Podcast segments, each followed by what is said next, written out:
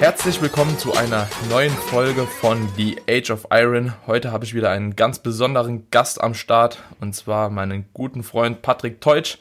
Patrick Teutsch wahrscheinlich jedem in der deutschen Natural Bodybuilding Szene auf jeden Fall bekannt, in der Bodybuilding Szene allgemein auch. Patrick, ich danke dir, dass du da bist. Was geht ab? Ja, danke erstmal Daniel für die Einladung. Freut mich auf jeden Fall hier frisch dabei sein zu dürfen beim ja, kann man so sagen, neu gegründeten Podcast. Ähm, ja, würde mich natürlich freuen, wenn mich möglichst viele kennen. Ne? Ähm, weiß nicht, ob ich mich nochmal vorstellen muss oder soll oder. Ja, ich, ich denke, für die, die dich noch nicht kennen, beziehungsweise vielleicht kennen die Leute dich auch erst seit einer geraumen Zeit, wäre vielleicht mal ganz interessant, so wenn du mal passend zum Thema so ein bisschen vielleicht deine ähm, ja, Wettkampfhistorie zeigen könntest, auflisten könntest, dass die Leute sich einfach mal so ein Bild machen können, wie lange du schon am Start bist und äh, ja, dass du quasi ein Urgestein schon von dem Natural Bodybuilding bist. Ja, also jetzt hast du quasi durch die Blume gesagt, dass ich schon relativ alt bin. Ne? Ähm, ja, mittlerweile sind es dann doch schon 30 Jahre, die ich auf dem Buckel habe insgesamt. Davon gute elf Jahre Bodybuilding. Seit 2011 mache ich Wettkämpfe. Also 2011 und 2013 habe ich äh, die ersten beiden Male äh, die deutsche Meisterschaft gewonnen. Ich glaube, da habe ich angefangen zu trainieren. Ja. 2011. Das, ja, schon lang, lange ist her, ne? Mhm. Muss man halt wirklich auch so sagen. 2014 dann die Europameisterschaft, damals noch die Amateure gewonnen und 2015 war es, glaube ich, ja, war die Pro-Division ja das erste Mal von der GMBB die ja zuletzt das zweite Mal Sepp gewonnen hatte. Die erste hatte ich gewonnen damals, mhm. noch gegen äh, Daniel Gildner auch. Und weiterführend dann äh, 2016 die äh, Weltmeisterschaft von der PMBA das erste Mal mitgemacht. Damals den vierten geholt. Damals ist Philipp Ricardo erster geworden äh, auf der Weltmeisterschaft, der nun auch dieses Jahr bin ich auch wieder gestartet und zwar bei der Europameisterschaft die habe ich auch geholt bei den Profis in Bukarest. Dann beim Natural Mr. Universe bin ich Zweiter geworden und beim Mr. Olympia hat es dann nicht ganz gereicht und da hat auch der Philipp Ricardo dann wieder gewonnen, der mich damals schon äh, 2015 sozusagen geschlagen hatte. Ja, das war, also dieses Jahr war wirklich ereignisreich, wettkampftechnisch umfangreich, muss man halt so sagen. Mhm. Hatte ich vorher auch noch nicht, dass ich so viele Wettkämpfe in so kurzem Zeitraum nacheinander durchgeholzt habe. Ja. War auf jeden Fall mal eine interessante Erfahrung, die wir auf jeden Fall für kommende Wettkämpfe auch mitnehmen. Ne? War das eigentlich das erste Mal, dass du überhaupt äh, an mehreren Wettkämpfen quasi hintereinander teilgenommen hast oder bist du schon vorher mal an ein, also an zwei oder drei Wettkämpfen in einem Jahr gestartet? Nee, tatsächlich war es so, dass es das erste Mal der Fall war, dass ich mehrere nacheinander gemacht habe. Auch nicht bei der ähm, Europameisterschaft damals?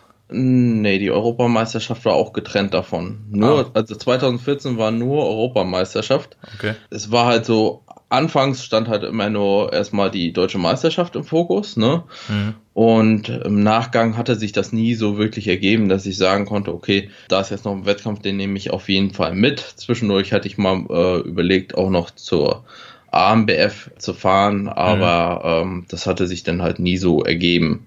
Ja. Ne? Und dieses Mal wollte ich denn, dass sich diese langen Strapazen letzten Endes äh, dann noch ein bisschen mehr lohnen und deswegen hatte ich auch geschaut, welche Wettkämpfe passen so vom Setup her zusammen. Mhm. Und so ist es dann halt die PNBA mit den drei Wettkämpfen äh, geworden, sowohl in Bukarest als auch an der Westküste dann die beiden äh, LA und Las Vegas, ne? Ja.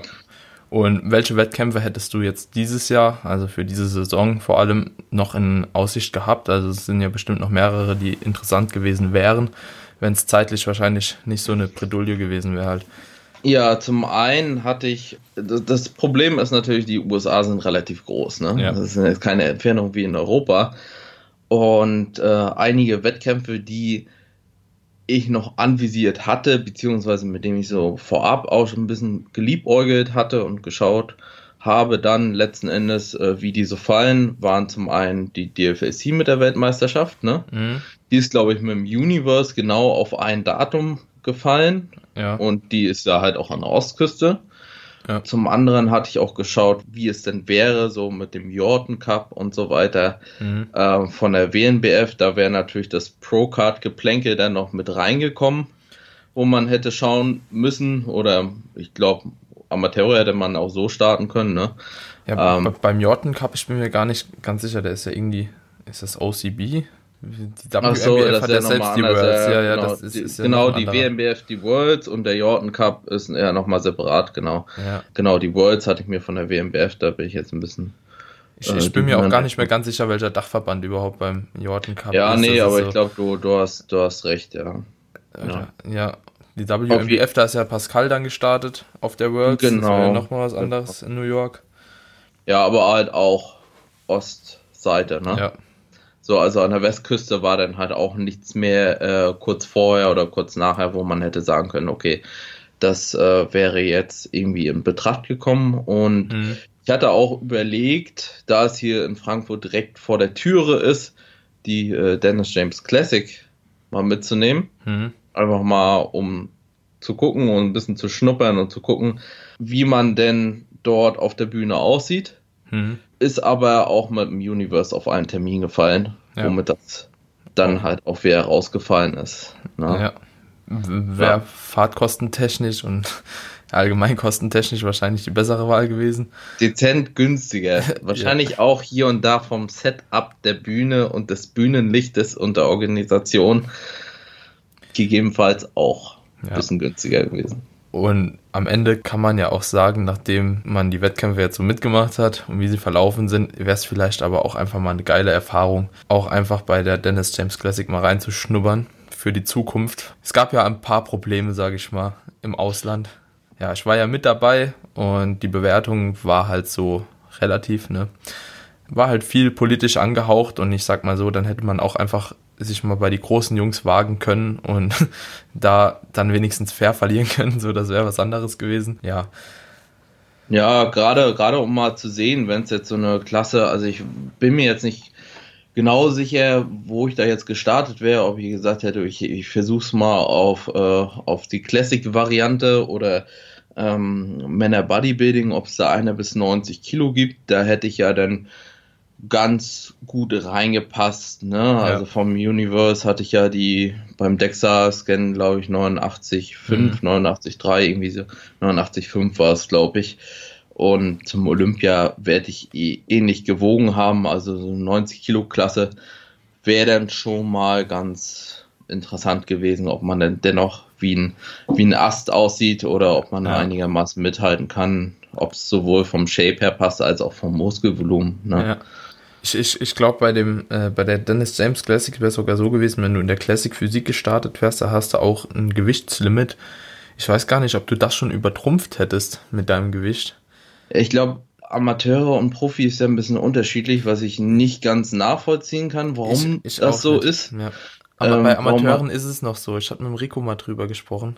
Ja, es, es, also bei beiden gibt es auf jeden Fall Gewichtslimite. Mhm. Und ich glaube, bei den Amateuren ist es noch deutlich weiter nach unten angesetzt, was schon knapp werden könnte. Ja, das wäre vielleicht auch so ein Ausschlusskriterium. Wenn du jetzt, ich weiß nicht, ist ja meistens Körpergröße minus 100 und dann plus eine gewisse Kilogrammzahl. Und genau. ich glaube sogar, es waren irgendwie sechs oder so. Ach, jetzt erzähle ich vielleicht auch komplett Mist, aber plus 6 Kilo wäre ja auch deutlich. Ich glaube, dann hätte Mike nicht mehr da starten. Also der ist ja auch Profi, ne? Ja. Der ist Profi, ja, da hast du eine ja, ja. größere, größere Spanne. Aber guck mal, wenn du jetzt sagst, 1,75 zuletzt gemessen, vielleicht 1,76, je nachdem, äh, wie groß ich an dem Tag bin, selbst plus 10, gut, da hätte man sich noch ein bisschen drücken können, ne? Ja. Wenn man vielleicht nicht voll prall geladen irgendwie da reingehen ja. kann zum Wiegen und danach noch ein bisschen nachschieben oder so. Ja so wird es ja letzten Endes auch gemacht. Also mhm. runtergedrückt und dann gib ihm die Kante. Ne? Ja. Außer jetzt bei den Wettkämpfen, wo du quasi gestartet bist, da gibt es nämlich nur eine Profiklasse und die ist immer Open Weight bei der PNBA auf jeden Fall, ne? Ja, war jetzt natürlich auch fragwürdig beim Olympia, ob man da nicht hätte wenigstens zwei Klassen draus machen können. Ne? Ja, aber da wäre es auch wieder fraglich gewesen, so ab welchem Gewicht man das unterteilt oder ob man es vielleicht eher nach Größe gemacht hätte. Weil ja, irgendwie natürlich. die Jungs waren ja alle schon relativ schwer. Also sah auf jeden Fall optisch so aus. Ja, also das war ja so eine Liga mit dir auf jeden Fall. Jetzt bist du auf drei Wettkämpfen gestartet, hast gesagt. Europameisterschaft, Universe genau. und dann auf der äh, Olympia. Und die waren von Europa zu Universe, waren zwei Wochen Unterschied. Und von genau. Universe zu Olympia waren es eine Woche Unterschied. Jetzt hast du eine Platzierung quasi 1, 2 und keine Ahnung, X, keine Finalplatzierung. X, ja. X. Kann man eventuell drüber spekulieren, dass es einfach ja von Wettkampf zu Wettkampf die Form schlechter wird? Also ich war bei der Europa nicht dabei, aber ich denke mal, wenn ich die Universe gesehen habe, war die Form auf jeden Fall bestimmt nicht besser bei Europa.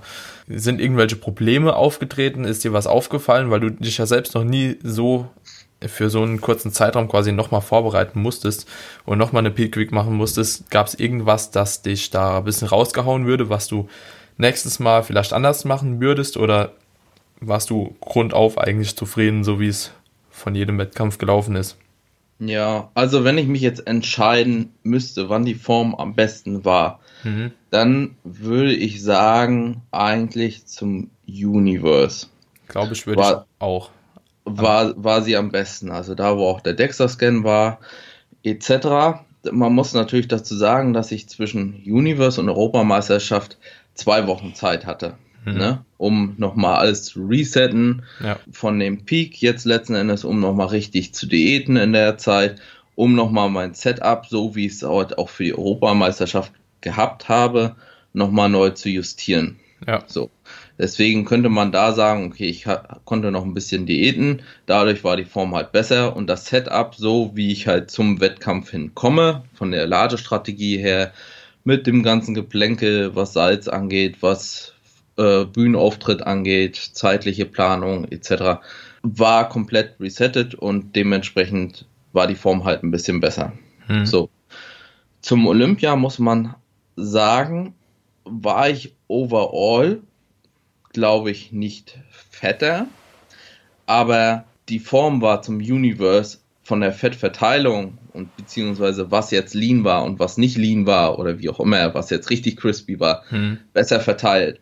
Ja. In dem Sinne, dass meine Beine eigentlich zum Olympia meines Erachtens noch einen Ticken freier waren als zum Universe. Ja. Hingegen sich dann aber eher Richtung Bauchregion noch ein minimaler Film geschoben hat. Das, was jetzt ohnehin eigentlich schon eher eine Problemregion, sag ich mal, von meiner Warte ja. her ist, noch einen Ticken verschlechtert hat. Dann zusammen gepaart, muss man natürlich sagen, mit dem Stress am Vortag, wo ich so lange nicht essen konnte und mir dann nachher ein bisschen mehr reinschieben musste.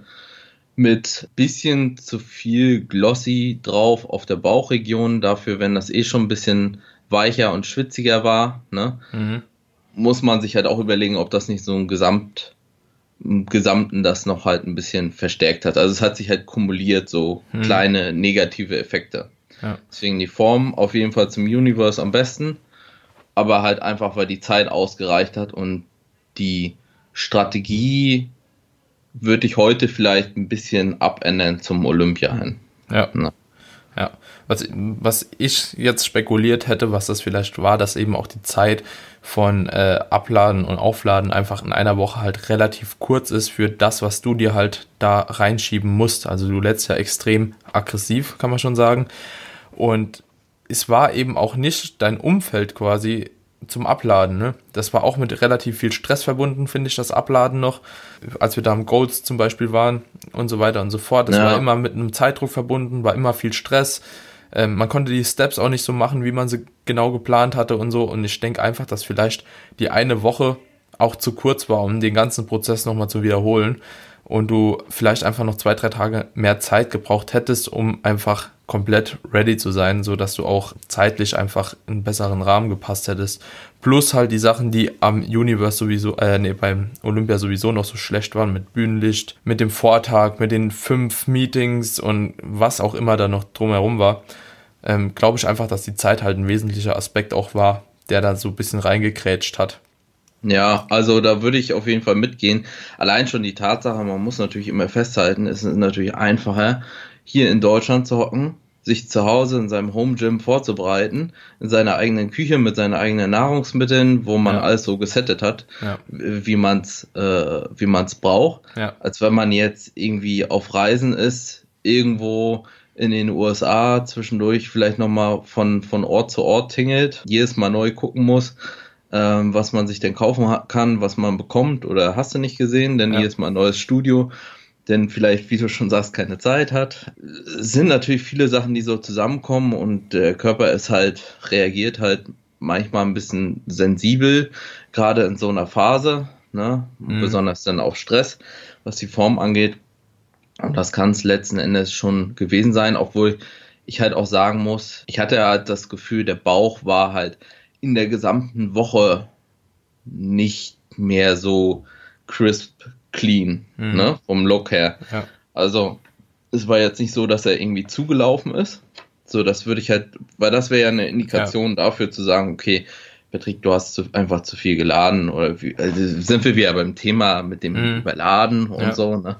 Sondern er war halt vorab schon nicht mehr so klar. So äh, kann man natürlich auch sagen, okay, vielleicht ein, zwei mehr Diät-Tage hätten es dann wieder gerissen, so dass die Form dann nach dem Universe wieder seine Ausgangsform annimmt. Wie mhm. auch immer. Also heute hätte ich jetzt auch gesagt, hätte ich vielleicht noch eher einen Entladetag mehr gemacht und äh, dann lieber so reingeladen und geschaut, okay, dass einigermaßen die Fülle passt, ne? Ja. Weil ich musste ja zum Universe schon pieken, muss man halt auch so festhalten, weil nur wenn ich beim Universe gut abschneide und gegebenenfalls sogar den äh, Rob da schlage, dann hätte ich ja auch nur die Chance für den Olympia gehabt, ne? Mhm. Hätte ich da hätte ich quasi zum Universe das nur auf halber Flamme gefahren. Ja. Weiß ich nicht, ob ich denn beim Olympia, man hat ja auch festgestellt, okay, die Gruppen wurden schon vorher so sortiert, ja. dass wirklich die Top-Leute in einer fixen Gruppe waren. Die aus den anderen Gruppen wurden ja gar nicht mehr verglichen. Wenn ich zum Beispiel beim Universe nicht gestartet wäre und mich nicht so gut positioniert hätte, wäre ich vielleicht niemals in die Gruppe gekommen und hätte noch, wäre gleich aussortiert worden. Hm. Weißt du? Ja in, in die Gruppe, die sie eigentlich gar nicht angeguckt ja, haben. Ja, genau. Ja. Ja. So, also es ist halt eine schwierige Situation, hm. aber ich würde mitgehen, so mit, mit, ein bisschen mehr Zeit hätte es wahrscheinlich noch, noch besser ausgesehen, ja. Ja. Ja, es ist halt auch schon ein bisschen ärgerlich, so, ne? Universe, ich denke, wer das Video gesehen hat, ähm, wir waren ja live dabei, das war eigentlich schon ein eindeutiges Ergebnis, ähm, dass du dann eben trotzdem nicht bekommen hättest. Und ähm, ja, also es war ja so, sie wollten einfach den Rob gewinnen lassen, ähm, genauso wie sie den Ricardo bei dem bei der äh, Olympia gewinnen lassen wollen. Hier mit dem Brandon Camper oder wie heißt er? Ähm, Brandon der, Campton, glaube ich, ja, ja, genau. Der, da der war ja wurde. auch super, super, super, also der, der war ja so der trockenste. Ne? Ja, das war auch ein super Niveau und auch der wird auf den dritten gesetzt, so ging halt gar nicht. Also Jo, man hätte, egal wie, hättest du sowieso nicht gewinnen können. Hat man auch gesehen zum Beispiel, dass der ähm, Siobhan Cunningham zum Beispiel auch gegen Ricardo verliert äh, und Dritter wird auch noch hinterm Rob Terry. Das ist auch ein Unding. Ähm, ich glaube, ich habe es beim vom Brosep mal gesehen unter in einem Kommentar, äh, in einem Kommentar unter deinem Video. Ähm, da gehört viel Fantasie dazu und das war halt auch so. Also ja, das, das ist äh, Verbandsliebe. Mehr ist das nicht. Ja kann man so sagen. Ja, nach Rang und Namen. Man könnte, böse Zungen würden behaupten, dass so ein bisschen nach Rang und Namen platziert wurde und dass das schon ja. vorab feststand, aber ja. wer welche Platzierung mehr oder weniger macht. Aber ich fand es teilweise beim Olympia sogar noch dreister als jetzt beim Universe. Also, ich kann es also, ja aussprechen, ich bin auch nicht, nicht da ja. gestartet. Meine Pro-Card ist sowieso für die INBA, PNBA abgelaufen. Es ist ein Drecksverband. Es ist ein Drecksverband, also so größter Hate an den Verband, den ich nur abgeben kann.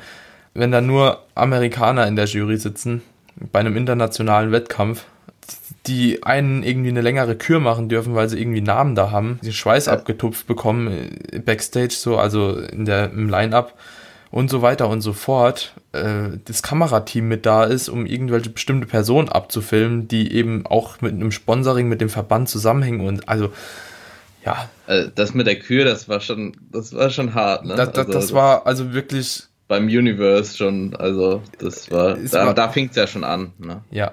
Also, der Lichtershow und. wirklich, also, und man bezahlt 300 Dollar Startgebühr pro Wettkampf, glaube ich. Ne? Ja. Ähm, die Zuschauer müssen 100 Dollar bezahlen für ein Ticket. Backstage-Pass nochmal 150 Dollar. Ja, man muss in dem Hotel schlafen, dass man irgendwie keine Strafe zahlen muss oder so. Das, also man niemals ausgewählt hätte, weil eigentlich nichts. Ja. ja, es ist komplett frech. Also ist es wirklich schon dreist, dann einfach so random hinzugehen und sagen, okay, ihr seid Gruppe 1, ihr seid Gruppe 2, ihr seid Gruppe 3. Also ihr könnt euch das vorstellen, da geht einer, der Head Judge, also der, der Hauptjuror geht einfach, schaut sich die 26 Athleten auf einer Bühne an, wo die Bühne sowieso schon viel zu klein ist.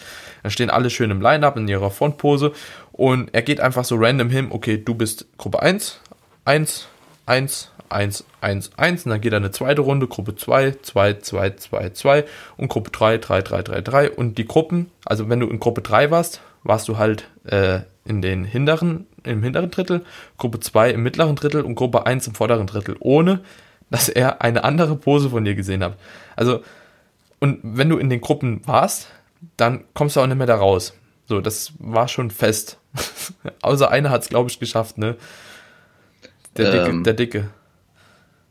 Ach so, ja, hat der es geschafft, ja. Ich dachte tatsächlich gar keiner. Ja, der, der, der kam irgendwie aus Gruppe 2 in Gruppe 1 noch. Aber okay. ansonsten. Ja, hat er, hat er sich vielleicht am Anfang verzählt, so. Ja, ja also. ich weiß auch nicht. Also, es war, es war wirklich war, schrecklich. War schon hart. Also, für die fand ich, also, für diejenigen in Gruppe 2 und 3 fand ich es noch dreister. heftiger. Weil, ja, ja, noch, noch dreister. Also, ich habe ja schon keine wirklichen Vergleiche bekommen, aber wenn du, wenn du da sagst, okay, die hatten ja nie eine Chance, sich mit den Besseren da zu vergleichen. Ja. Ne? Also, oder mit der, was ist besser, mit, ja, mit der Gruppe 1 halt, die halt gleich als diejenigen Leute gehandelt wurden, die ähm, das Ding halt da reißen. Ne? Ja. Also ich hatte eigentlich ja vor, ich habe dir so ein halbes Skript geschickt vorher, ähm, was ich eigentlich planen wollte für die heutige Folge, aber ich glaube, das machen wir in einer separaten Folge nochmal weil ich denke, es ist auf jeden Fall auch für viele Athleten mal cool zu hören, ähm, was es überhaupt für Möglichkeiten gibt, international zu starten, gerade so im Natural Bodybuilding, das nicht so groß vertreten ist allgemein, wie zum Beispiel die IFBB oder so, da vielleicht mal so ein bisschen über die Klassen zu reden und die Problematiken. Deswegen bleiben wir, glaube ich, einfach hier beim Thema. Und ja, also du hättest aber auch jetzt nicht viel andere Möglichkeiten gehabt wie bei dem Wettkampf, ne? Ja, ja gut, wir, wir, haben ja, wir haben ja gesagt, welche Option jetzt noch oder mit welchen Wettkämpfen ich jetzt noch letzten Endes geliebäugelt hatte. Ne? Ja. Ich glaube sogar die Weltmeisterschaft, DFSC, WNBF und jetzt hier äh, PNBA, die Wettkämpfe, die fallen halt auch fast alle aufs gleiche mhm. Ich glaube, der Brandon Campton, der ist ja auch dann extra an die Ostküste geflogen, um bei der WMBF bei der Weltmeisterschaft mitzumachen. Ja, ne? ja. Weil Olympia und Dings, ich weiß nicht, ob die, ja, die Verbände sind halt sicherlich da auch irgendwo in einem gewissen Maße feindlich gesinnt, ja. dass, dass sie sagen, okay, die Athleten sollen nicht überall starten, die sollen bei uns starten und dann komplett am besten. Mhm. Ne? Und ja. dementsprechend, wenn da die Termine, sieht man immer wieder auf die gleichen Daten gesetzt. Ne? Ja. So, und ja, es ist halt, es ist halt die Frage, also DFSC hätte ich natürlich starten können, aber es wäre dann halt noch ein Wettkampf gewesen. Oder ich hätte halt ja. gesagt, ich gehe irgendwie zur Europameisterschaft äh, PNBA und dann zu DFAC. Mhm. So, aber ich dachte mir, okay, dann wickelst doch alles in einem Verband ab und äh, präsentierst dich da ordentlich. Mhm. Das war jetzt so letzten Endes dann so ein bisschen die Strategie und Hoffnung, dass es dann halt auch ein bisschen mit anerkannt wird. Ne? Ja. Ähm, und WMBF hätte ich ja erst die Pro-Card dann auch wieder noch holen müssen. Ne? Ja. Ja. Ja, das es ist halt auch relativ schwierig, glaube ich. Also ich glaube, ähm, von der GmbF aus ist es ja auch so, dass selbst die GmbF oder einige Mitglieder der GmbF halt die Erfahrung gemacht haben, dass die PNBA, also die Profi-Liga, beziehungsweise sogar auch die INBA, das ist die Amateurliga des Verbandes, ähm, dass die in Europa, also egal wo es in Europa ist, ob das dann eine Weltmeisterschaft ist, eine Europameisterschaft oder einfach so ein Wettkampf, besser organisiert ist und auch besser zusammenarbeitet mit der GmbF, wie zum Beispiel das Amerika tut, glaube ich. Ja. Und so waren auch dementsprechend die Erfahrungen, dass man eben auch in Europa halt eine gute Chance hat auf eine Platzierung, auch fair bewertet wird. Genau, ja. Und in Amerika ist es halt, ja, so relativ, ne? Also ich glaube auch, also da sind sie sehr stark am Vorstoßen auf europäischer Basis jetzt, also mhm. die GmbF und alle äh, entsprechenden Personen, die damit zusammenhängen. Der André war jetzt, glaube ich, auch schon äh, auf dem einen oder anderen Seminar. Der Band ja. ist ja häufiger unterwegs. Daniel, also Daniel Gildner, ist da jetzt auch immer mehr integriert, war ja jetzt bei der Europameisterschaft sogar auch äh, als Head Judge da. Ne? Mhm. Da muss man schon sagen, da geht es voran und da soll es natürlich auch mit allem drum und dran an Standards, die wir jetzt hier in Deutschland haben. Und man muss halt sagen, wir sind da halt schon echt gut aufgestellt oder zumindest Vorreiter, ja. muss, muss man definitiv sagen ähm, soll das natürlich auf europäischer Basis halt auch irgendwie so weitergehen. Ne? Und ja. dass das jetzt vielleicht noch nicht der Fall ist, ist dann halt eine andere Geschichte. Mhm. Aber dann haben wir immer noch den Disput Europa und USA. Ne? Ja. Und wenn man sagen will, okay, man möchte jetzt irgendwie international starten, äh, dann möchte man sich natürlich auch mit möglichst vielen Nationen messen ja. und nicht nur mit äh, drei oder vier verschiedenen. Ja.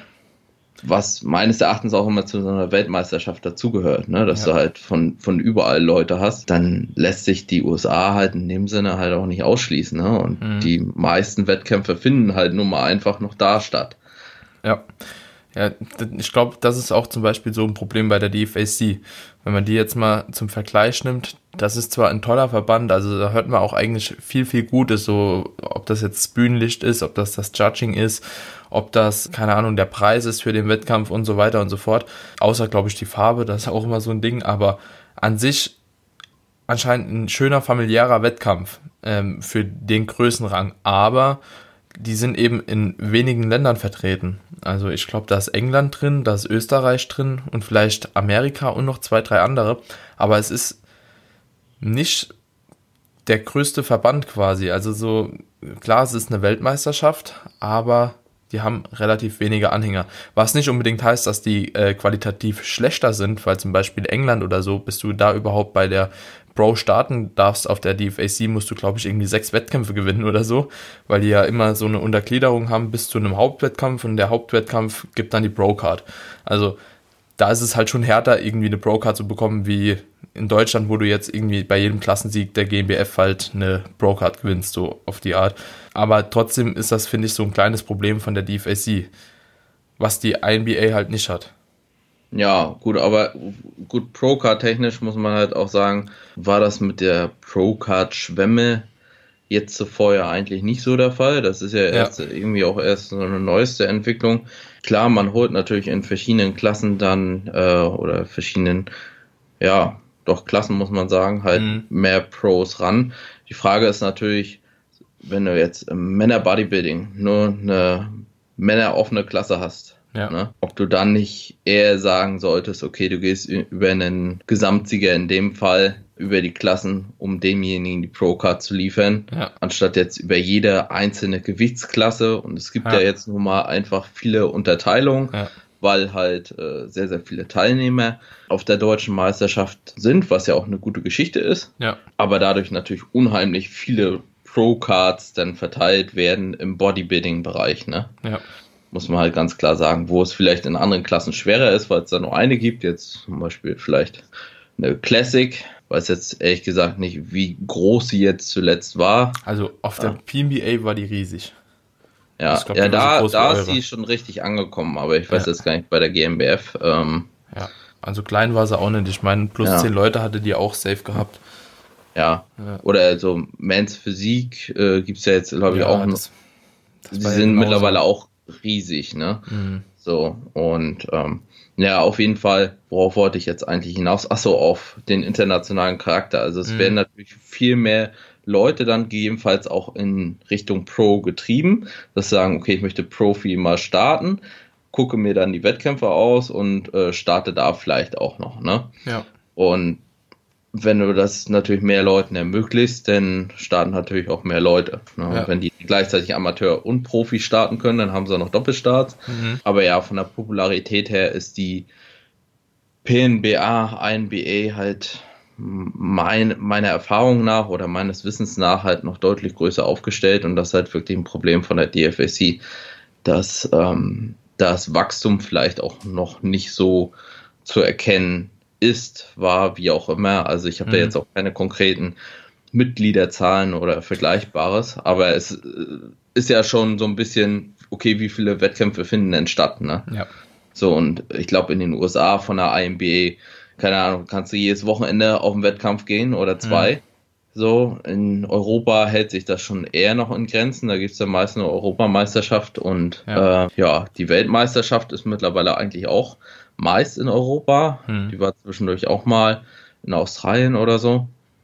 Ja, ansonsten hält sich das da aber auch noch einigermaßen zurück. Aber die Zusammenarbeit ist natürlich ähm, zumindest auf europäischer Basis jetzt erstmal zwischen GmbF und IMBE wohl besser als mit anderen bisherigen Erfahrungen. Ja, also ich glaube, da geht es auch von uns beiden aus, dass man sagen kann, okay, in Europa, wer da Bock hat zu starten, ähm, auf jeden Fall das Go. Also das, da kann man nichts falsch machen in der Regel. Da war die Bühne ja auch in Ordnung, ne? Ja, genau. Das sah auch wirklich besser. Also es ist, ja, und was mich persönlich auch extrem geärgert hat an dem Verband noch, das hast du ja gar nicht so mitbekommen. Ja, doch, ja, schon, äh, als ihr die Klasseneinteilung bekommen habt, wie viele unnötige Klassen es gibt.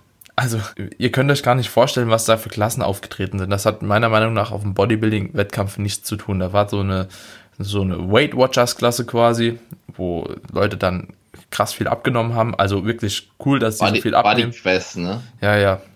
Ist ja cool, dass sie so viel abnehmen. Wirklich no hate gegen irgendjemand, der abnimmt. Das ist immer eine Leistung. Aber ich sag mal, ob man jetzt von 100 Kilo auf äh, 70 Kilo abnimmt und ja, keine Ahnung, halt gerade erst angefangen hat zu trainieren oder ob man von 90 Kilo auf 70 Kilo abnimmt und mit 5% Körperfett, aber einem FFMI von, keine Ahnung, 26 oder so da steht, das ist halt schon nochmal was anderes. Also, ja, ich weiß nicht, das ist auch alles so Geldmacherei, da kommen sie mit ihren Plakaten, irgendwie erzählen ihre Geschichte, warum sie abgenommen haben und so.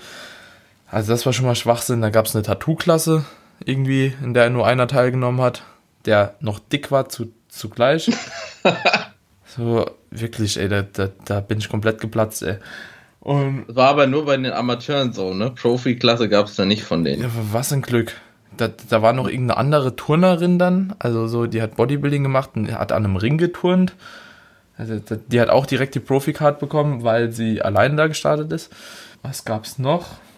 Aber die gab es doch gar nicht, die Klasse den, bei den Profis, oder? Also ey, bei den Amateuren gab es so, so, halt keiner, so, ne? so, so, so, eine Klassenschwemme bei den Amateuren also das habe ich auch so wahrgenommen. Also es gab ja auch noch die Big Mama Klasse oder so, ne? Ja. Äh, Bikini Mama oder wie sie hieß. Ja, genau, die gab es ja auch nicht, ja. Ja, ja.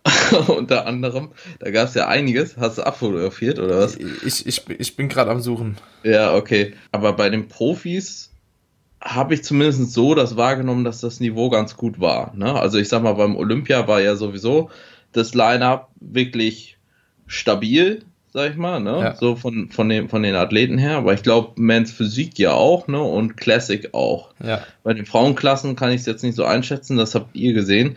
Also das Profi-Niveau, da konnte man sich jetzt nicht beschweren. Profi-Niveau äh, war crazy. Also es war ja. wirklich richtig gut. Also in allen Klassen, Frauenfigur zum Beispiel, oha. Junge, Junge, ey. Also das, die waren wie die Men's Physik so in, auf der GmbF. Ja, das aber Amateure war jetzt halt nicht so pralle, ne? Also nee, Amateur war komplett scheiße. Also so ja. klar, da sind einzelne Leute ra wieder rausgestochen, aber so overall waren die Klassen halt kaum besetzt, so drei, vier Leute oder so und da bezahlst du halt, und da kommt mir immer wieder in den Kopf, da bezahlst du 300 Dollar dafür, dass du dich in eine Klasse von drei Leuten irgendwie stellst, wo einer davon dick ist, so, ja, das hört sich dumm an, aber so, das ist ja kein Wettkampf in dem Sinne. Ja. So. Oder alleine da startest, ne? Oder alleine ja. da startest. Ich kann ja mal hier die Klassen vorlesen. Was Kannst du es hier ins Profil schreiben, dass du gewonnen hast, dass du Olympiasieger ja. bist. Und so kommen die ganzen Weltmeister dann halt zustande, ne? Ja. So, aus dem Nichts. Ja. So, Body Quest Man, Beach Body, Body Quest Woman, Ink Ink Tattoo Woman, Ink Tattoo Man, Swimsuit Model Grandmasters. Ein Teilnehmer übrigens. Swimsuit Model Open, Bikini Mamas, Miss Physically Challenged Seated. Das finde ich noch eigentlich ziemlich cool. Das sind quasi für Behinderte im Rollstuhl, die da halt auch die Chance bekommen, sich quasi irgendwie zu zeigen. Das finde ich wirklich noch geil. Dann gibt es das Ganze nochmal im Stehen. Also es wird einmal im Rollstuhl bewertet und einmal stehen. Mixed Pairs und dann meine Lieblingsklasse, also eine der Lieblingsklassen, Evening Gown Exhibition. Exhibition, ja. Aber das war, glaube ich, so eher so ein bisschen ähm, bei der WBFF, World Beauty Fitness Federation, da wo auch, ähm, glaube ich, so, so die Fitnessmodels starten, da gibt es, glaube ich, auch immer so ein Evening-Ding, so dass, wo sie am Abendkleid erstmal kommen, so ein bisschen rum und dann irgendwie ja. nochmal so posen, ne? Ja, ja, genau. Die, die kommen im Abendkleid und ziehen sich dann irgendwie aus und dann sind sie normal am Start. Ja, ich habe leider jetzt hier nur die Liste von den Bros. Also äh, da waren ja nur ein paar Amateurklassen noch vorher. Es gab ja noch mal eine separate für die Amateure und die war weitaus schlimmer. Hm, da gab es nochmal 30, 40 Klassen mehr. Ja, also die Klasse, die war ja. Ah, doch, warte. Amateur. Body Quest habe ich ja schon gesagt. Okay, da gab es Bikini Divas Junior Masters, Bikini Divas Masters, Bikini Divas Grandmasters, Bikini Divas Ultra Masters, Bikini Divas Novice, Bikini Divas Open. Und das hat sich halt so durch jede Klasse gezogen. NBA Angels, Beach Buddy äh, und überall gab es halt eben noch eine Novice oder Novice, ich weiß nicht, wie man es ausspricht. Es gab auch noch so eine Männer-Sport-Model-Klasse irgendwie, die sich was irgendwie so Männerphysik war bloß in schlecht, oder? Also ja, und die gab es einmal in, hier steht jetzt Junior Masters von 35 bis 39 und einmal Masters von 40 bis 49. Und wenn ich hier so die Teilnehmer, die stehen hier auch alle dabei, es waren in jeder Klasse halt maximal einer bis fünf Leute. So, es ist halt komplett scheiße, ne? Also, es ist wirklich für den Arsch. So, ja, und, und dann, dann, dann noch in der Halle da, in, oder in diesem Saal, muss ja. man halt dazu sagen, was halt, also wirklich, also von dem, von Licht her, wenn es in der Halle heller ist als auf der Bühne und so, ne? Ja. Muss ja schon die Frage stellen, wer hat dann hier gepennt mit dem Bühnenlicht? Ja.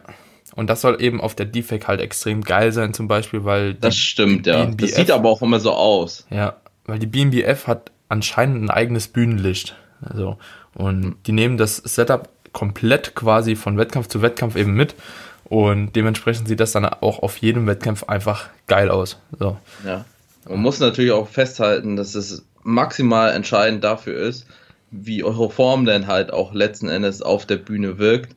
Ob da ein einigermaßen stabiles Bühnenlicht vorhanden ist oder es halt einfach wie hingeschissen aussieht. Ja. Weil teilweise war es ja auch so, dass du bei dem Licht, was beim Olympia war, also du kannst es ja nicht mal als Bühnenlicht bezeichnen. Es war ja einfach ja. das normale vom Hotel irgendwo acht Meter oben äh, an der Decke befestigt, mhm. dass es, dass du dir halt auch einfach den Unterkörper komplett schattig gemacht hast, wenn du ja. teilweise davor gepostet hast und es einfach völlig egal war, wie es aussah, mhm. weil du hast es eh nicht gesehen. Das Schlimme war, dass es halt leider über einen kompletten Wettkampf halt auch komplett, ja, es einfach so fresh bewertet wurde, ne?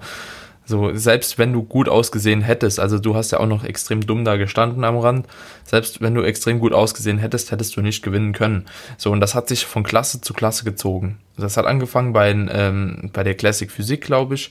Da hat der Erste, äh, da habe ich noch mit dem Alex da gesessen und haben drüber gesprochen, so der Erste, der hätte auf jeden Fall Zweiter oder Dritter werden müssen oder vielleicht sogar Vierter, Fünfter, ich weiß es nicht. Also das war mm, auch so das komplett hat das erzählt, ja. Jeglicher Realität äh, entzogen. Und ja, irgendwie hat sich aber keiner drüber geärgert von den Amis, weil für die hatte ich auch das Gefühl, war es halt teilweise auch schon klar, so wer gewinnt. Dann kam es zu, äh, zu der Figurklasse, genau das gleiche, da waren so viele gute Athleten. Aber da hätte man sich noch drüber streiten können, das ist vielleicht okay noch. Bikini-Klasse, komplett wirklich auch wieder irgendwo das Ergebnis hergezogen. Die hat, glaube ich, keiner nicht mal im Finale gesehen. Dann Men's Physik war ja auch irgendwas, was die Leute so aus dem Deutschen erzählt haben, äh, dass die Athleten quasi vorher schon gefeiert haben und alle anderen haben sich noch weiter aufgepumpt und so fürs Finale und die wussten direkt ja, die hatten, ja, die hatten irgendwie schon mit den Finalisten, haben die schon vorher Fotos gemacht irgendwie oder sowas. genau.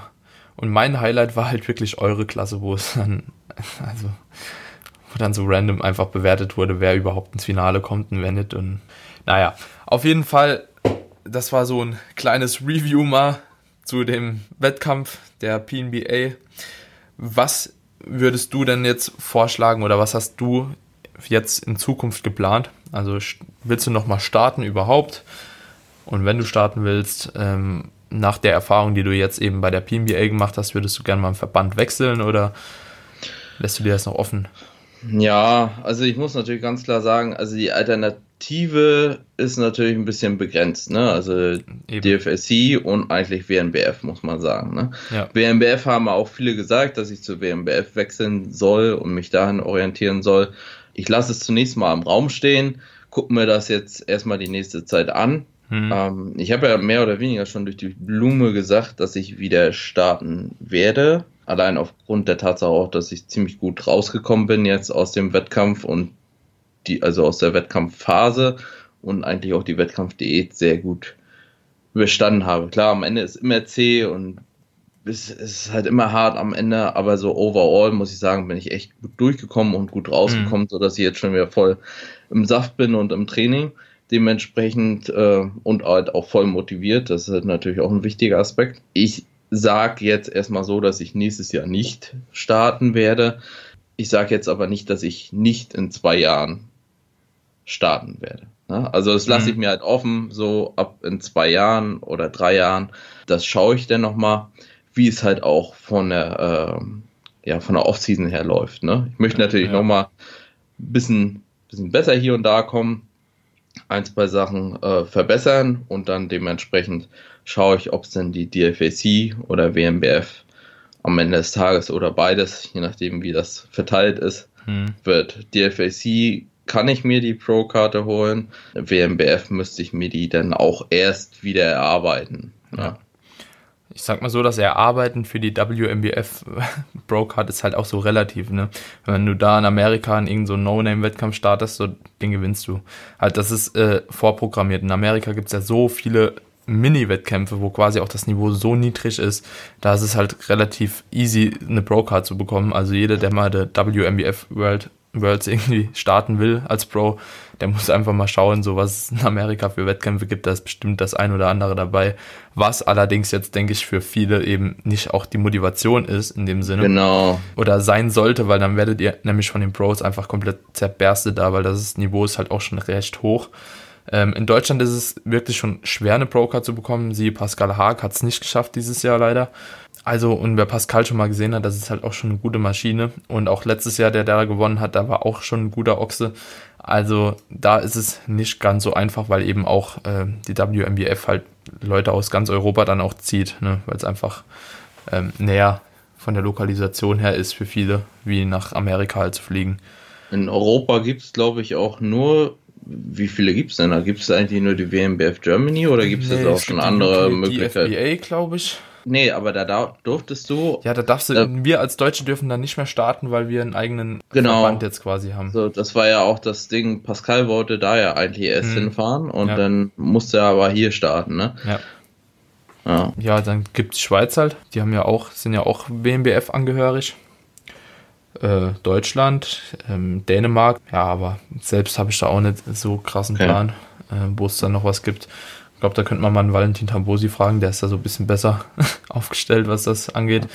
Ähm, Aber äh, wie du wie du halt schon sagst, man möchte ja halt auch nicht so die äh, Pro-Card dann letzten Endes gewinnen, wo man sagt, okay, man geht hier auf den Wettkampf ja. und äh, tritt hier nur gegen Sackkartoffeln an, um sich die Pro-Card zu ergattern, um es jetzt mal heftig zu formulieren. Ne? Man möchte ja. natürlich auch eine gewisse Challenge haben und sagen, okay, ich habe mir die Pro-Card auch irgendwie äh, mit Verdient. der Form und der Leistung, die ich habe, halt auch verdient, ne? Und äh, das ist halt so ein Ding. Aber das ist halt für mich immer so ein Manko, denn auf der anderen Seite zu sagen, okay, jetzt musst du noch mal, nachdem du schon da und da gestartet bist und relativ hoch und gegen relativ gute Athleten ja. gestanden hast, musst du jetzt noch mal anfangen und die die Pro Card ja. erkämpfen. Ne? Es hat natürlich auch immer so ein bisschen ein nerviges Geplänkel, was natürlich in die Entscheidung immer so ein bisschen mit reinfließen kann. Vor allem finde ich aber, auch wenn du schon Pro bist irgendwo, finde ich es halt trotzdem auch sehr mutig, quasi vor allem wenn man in der Öffentlichkeit ist, auch irgendwo vertreten ist, dann nochmal auf einem Amateurwettkampf zu starten. Das bringt viel Hate erstmal mit sich, wenn du gewinnst, weil du bist ja schon Pro, warum musst du da nochmal mitmachen? Warum gibst du anderen nicht die Chance? Und eben andererseits, wenn du nicht gewinnst, ja, bla bla bla, guck mal, der ist Pro, der und der, der konnte sich nicht durchsetzen, voll der Amateur. Ja. Also, ja, klar, du kannst, du kannst dich eigentlich nicht wirklich besser stellen in dem, in der Zeit, in der du dir erstmal die Pro-Card nochmal für den anderen Verband erkämpfen musst, ne? Eben. Ist auch relativ schwierig so. Zum Beispiel, ich war ja auch am, mit dem Gedanken am Spielen, ob ich eventuell nochmal auf die GmbF gehe, weil ich habe ja jetzt auch irgendwie keinen Gesamtsieg gemacht oder so. Aber eigentlich bin ich ja auch schon Pro. So. Das ist dann halt auch so ein kleiner Gewissensbiss, weil man nimmt eventuell auch Leuten die Chance, also es ist ja nie gesagt, dass du nochmal gewinnst, so eine Klasse, weil es kommt immer irgendjemand, der überkrass aussieht, ne? Aber ist es halt eine gewisse Chance auf jeden Fall, dass du dich gut platzierst und womöglich auch vielleicht gewinnen könntest in der Klasse, so, weil ich sag mal so, ich werde ja nur noch schwerer, so die Linie verändert sich ja im Endeffekt nicht, dann könntest du halt auch jemand so die Chance auf eine Broker quasi nehmen, obwohl du schon eine hast. So, und das ist auch für mich immer so. ja, aber ich finde, ich finde, solange du halt noch nicht als Profi gestartet bist, ist es irgendwo. Doch in Ordnung. Ja. In Ordnung, muss man halt so sagen. Also ich verstehe den Gedankengang auf jeden Fall. Es gibt natürlich auch einige Leute, die starten forever äh, Amateure ja. ne? und gewinnen das dann halt auch immer wieder. Ja. Was für mich jetzt so aus ja, von den Ambitionen her immer nicht so ganz nachvollziehbar ist, weil ja. man möchte natürlich auch so ein bisschen mit der Zeit stärkere Gegner haben, um sich vielleicht auch selbst zu verbessern oder den Ansporn oder einen stärkeren Ansporn noch zu haben, anstatt irgendwie hinzugehen und zu sagen, okay, mit größtmöglicher Wahrscheinlichkeit gewinne ich den Wettkampf, weil ich habe ihn davor schon achtmal gewonnen. Mhm. Ne? Ja. Ähm, aber gut, da sind halt auch wieder diese, äh, die größeren Reiseziele kommen dann halt vielleicht auch noch so mit rein, ja. was wir jetzt auch wieder als Thema hatten, weil die besten oder die größten, sagen, sagen wir mal die größten, nicht unbedingt die besten. Die größten Wettkämpfe gibt es halt nur mal einmal einfach in den USA und das ist mit Kosten verbunden, die jetzt nicht gerade gering sind. Ja. Ja, das ist ein schwieriges Thema auf jeden Fall. Ja, also ich glaube, das wird dir auf jeden Fall keiner übel nehmen, wenn du, ja. wenn du sagst, okay, ich möchte, ich, ich habe jetzt damals nicht den Gesamtsieg geholt, ich möchte nochmal einen Overall holen, um mich bereit zu fühlen für, für die Profis. Finde ich jetzt nicht so abwegig. Auf der anderen Seite muss man natürlich sagen, wenn du damals, also sah es ja schon letztes Mal sehr, sehr stabil aus und du wirst jetzt nicht schmächtiger geworden sein. Das heißt, du wirst noch deutlich stabiler aussehen, ja. ob man dann nicht sagt, okay, ich nehme die Herausforderung an und versuche mich irgendwie zukünftig bei den Profis zu bewähren. Ja, also ich sag mal so, das obere Ziel ist ja auch bei mir die Defect World, einfach weil ich auf jeden Fall einmal als Profi es versuchen möchte. Aber äh, wie du halt auch schon die letzten Jahre halt mitgemacht hast, so eine Prep pro Jahr, also ein Wettkampf nur für eine Prep ist eigentlich so zeittechnisch und aufwandstechnisch ein bisschen wenig. Ähm, und dementsprechend auch, wenn man dann, keine Ahnung, mal an einen schlechten Wettkampf kommt, kann ja auch passieren, ähm, dann wird man, glaube ich, doch schon gerne irgendwie zwei, drei Wettkämpfe mal mitnehmen und wenn sich eben ist es eben so, dass in Europa nicht so viel geboten wird. Weißt du, ich könnte jetzt sagen, ich mache die AMBF nochmal, aber die AMBF will ich halt wirklich nicht mehr machen, weil ich da einen Gesamtsieg habe. Da wäre es halt wirklich, da gibt es nur eine Pro-Card, so wenn du dann nochmal gewinnen solltest, was immer noch sau schwer ist. Also das heißt jetzt nicht, dass ich irgendwie nochmal gewinnen würde. Das ist ähm, nur dann wäre es halt scheiße, so finde ich, weil dann nimmst du halt wirklich jemand so die Chance.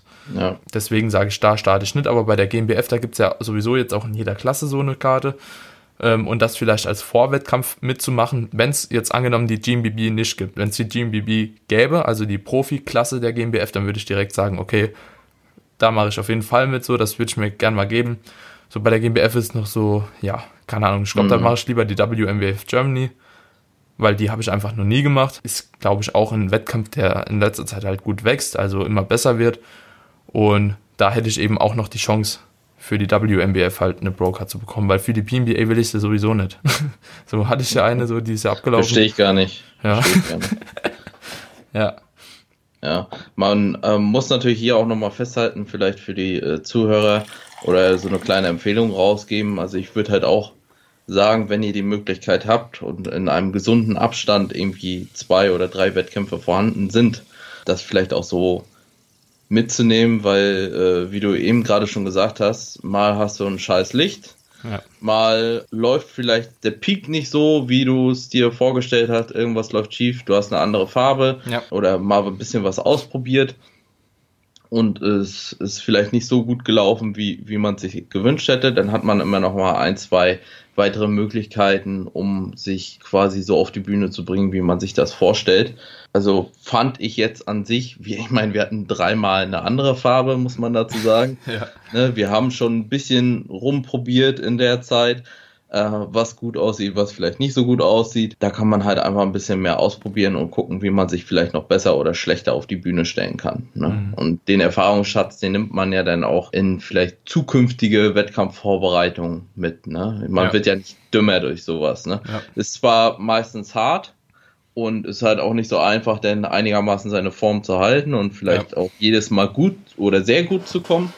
Keine Frage aber dafür hast du dich halt 25, 30 Wochen lang vorbereitet am Ende, je nachdem, wie jetzt so dein Setup ist, vielleicht auch nur 20 Wochen oder 16 Wochen, je nachdem. Aber es ist natürlich viel Blut, Schweiß und Tränen reingeflossen, wenn man da die Möglichkeit hat, auch wenn das immer anstrengend ist. Ich bin ja auch immer so ein bisschen Grumpy Cat, so ähm, in der Zeit, ja. kurz, kurz vor den Wettkämpfen, ist man ja doch froh, wenn man es am Ende mitgemacht hat. Ne? Mhm. Also es war auf jeden Fall eine gute Erfahrung von meiner Warte her jetzt zu sagen, okay, ich habe mal mehrere Wettkämpfe auf einmal gemacht, weil es gepasst hat. Ja.